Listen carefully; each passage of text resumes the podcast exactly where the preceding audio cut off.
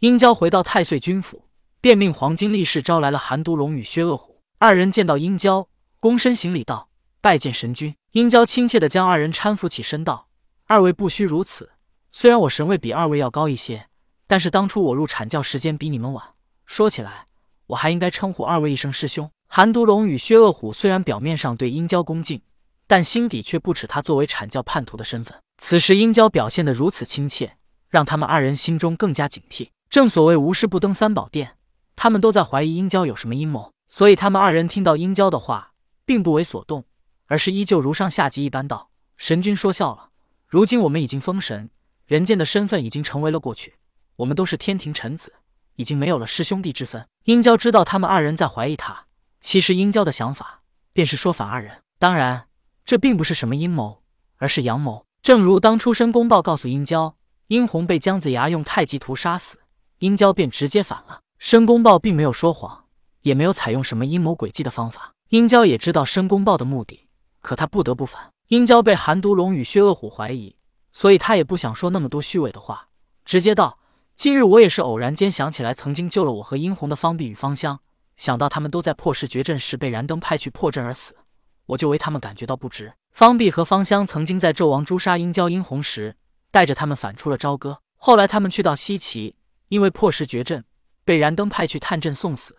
死后封神也归殷郊管辖。方弼死后封神为显道神，方香死后封神为开路神。韩毒龙和薛恶虎不知道殷郊如此说是什么用意，不过他们还是说道：“方弼方向作为一介凡人，死后能被封神，也算是他们的造化了。”但是殷郊依旧愤愤不平的道。对死后封神的确是他们的造化，但他们本不该死的，都是那无耻的燃灯故意派他们送死。说到这里，殷郊顿了顿，问道：“对了，好像我记得两位师兄也是因为破世绝症而死吧？”韩独龙说道：“神君说的对，我们的确是因为破世绝症而死。”殷郊问道：“难道你们就不恨吗？你们本不该死的。方必方相死后封神，算是占了便宜。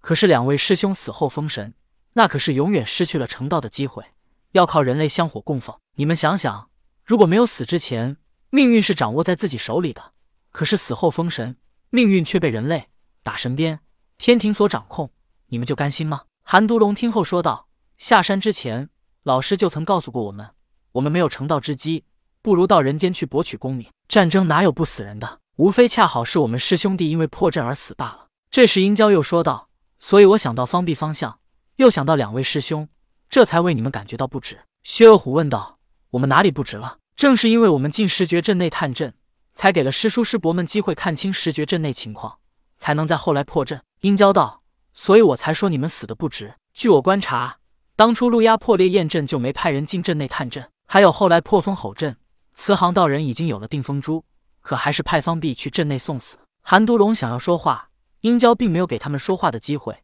又接着说道：“对，你们可能会说。”虽然慈航道人有了定风珠，但为了更安全一些，所以还需要人去探阵送死，以看清阵内情况。还有路压破裂验阵，是因为他有斩仙飞刀，他比十二金仙要厉害，所以也不需要人去探阵。但你们想过没有，为何要派你们两个去探阵呢？为什么就不能派别人呢？为什么送死的要是你们二人呢？韩独龙听后说道：“神君错了，无论燃灯师伯派谁去探阵，总是要派人去探阵，只不过恰好是我们罢了。”可能不论燃灯师伯派谁去探阵，神君你都会有此疑惑之言。殷郊道：“不，你们错了。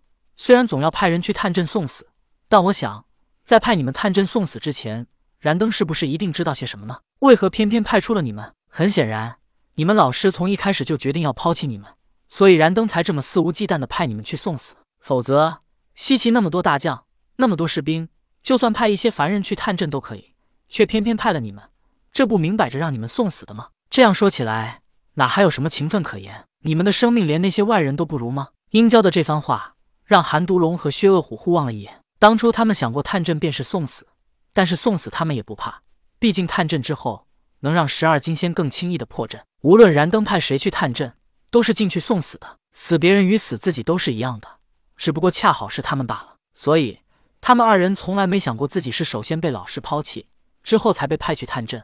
而不是因为探阵才导致他们的死亡。正如殷郊所言，派谁去探阵送死都行，为什么偏偏就要是他们呢？河堤被洪水冲开一个缺口之后，总要崩塌。当韩毒龙和薛恶虎产生了自己是被抛弃的想法之后，这想法就产生了，而且还无法压制。他们明知道殷郊找他们前来没安好心，是在算计他们，但还是免不住会这么想。韩毒龙和薛恶虎虽然产生了自己是被抛弃的想法，但他们的理智还是告诉他们，殷郊不安好心，所以他们不想再听殷郊胡扯下去。韩毒龙道：“神君如果召我们前来，只是为了说曾经人间之事，那都是过去之事，我们也不想再提。